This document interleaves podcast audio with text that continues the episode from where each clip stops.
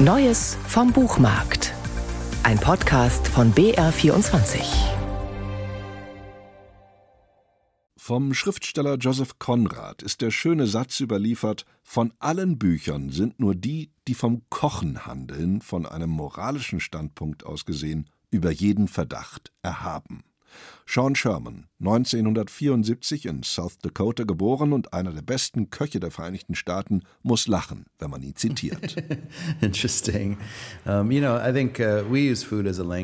Uh. Interessant.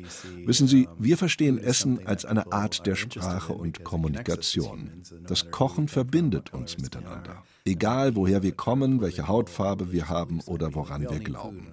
Wir alle müssen uns ernähren. Und das Essen eröffnet uns ein gegenseitiges Verständnis unserer Kulturen, ob es nun äthiopisches oder japanisches Essen ist.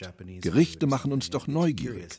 Und genau diese Neugierde auf eine lange Zeit in Vergessenheit geratene Kultur des indigenen Kochens möchten wir wieder wecken.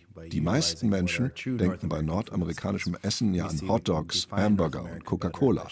Aber das hat so gar nichts mit dem Essen der Ureinwohner zu tun.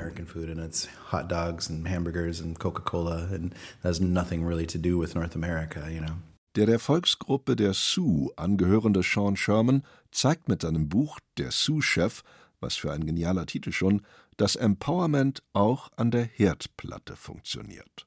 Chef Sherman plädiert für eine Stärkung des Selbstbewusstseins der indigenen Bevölkerung durch den Rückgewinn von Ernährungssouveränität. Er, der mit 13 als Tellerwäscher in einem Restaurant anfing und mit 27 schon Küchenchef war, hat jahrelang in der Haute Cuisine gearbeitet, konnte alle Rezepte auswendig. Ich wusste allerdings nur sehr wenig über meine eigene Kultur. Ich komme vom Stamm der Lakota, aus der Volksgruppe der Sioux im Pine Ridge Reservat. Und ich wollte herausfinden, welches Essen meine Vorfahren zubereiteten.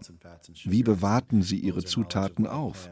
Wie sahen ihre Kochtechniken aus? Was für Salze, Fette, Zucker, welche Wildpflanzen und Kräuter nutzten sie? Wie kamen Kürbisse, Sonnenblumenkerne, Chilischoten und verschiedene Getreidesorten bei ihnen zum Einsatz? All dieses verschüttete Wissen, die Rezepte unserer Vorfahren stellten wir zunächst wieder her, um daraus dann eine moderne indigene Küche zu kreieren.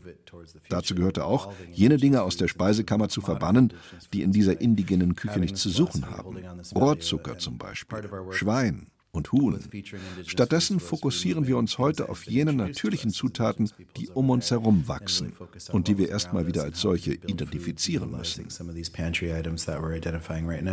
Sean Sherman ist als der kulinarische Aktivist, der er ist, vom Time Magazine zu einer der 100 einflussreichsten Persönlichkeiten der Welt gewählt worden. Auf dem Gebiet der nativen amerikanischen Küche ist dieser Spitzenkoch ein Pionier. Uh, uns geht es um den Gedanken, unser Ernährungssystem zu dekolonisieren. Es geht uns uh, darum, zunächst einmal zu verstehen, was europäische Kolonisierung bedeutet, welche Werte sie transportiert und wie sie unsere Küche geprägt hat. Wir nutzen Essen, um darüber zu reden, was die Vereinigten Staaten vor allem schwarzen und indigenen Menschen angetan haben. Der Assimilationsdruck zerstörte große Teile unserer ursprünglichen Kultur. Unser Restaurant in Minnesota bietet genau diese indigene Küche an und das ist wirklich einzigartig.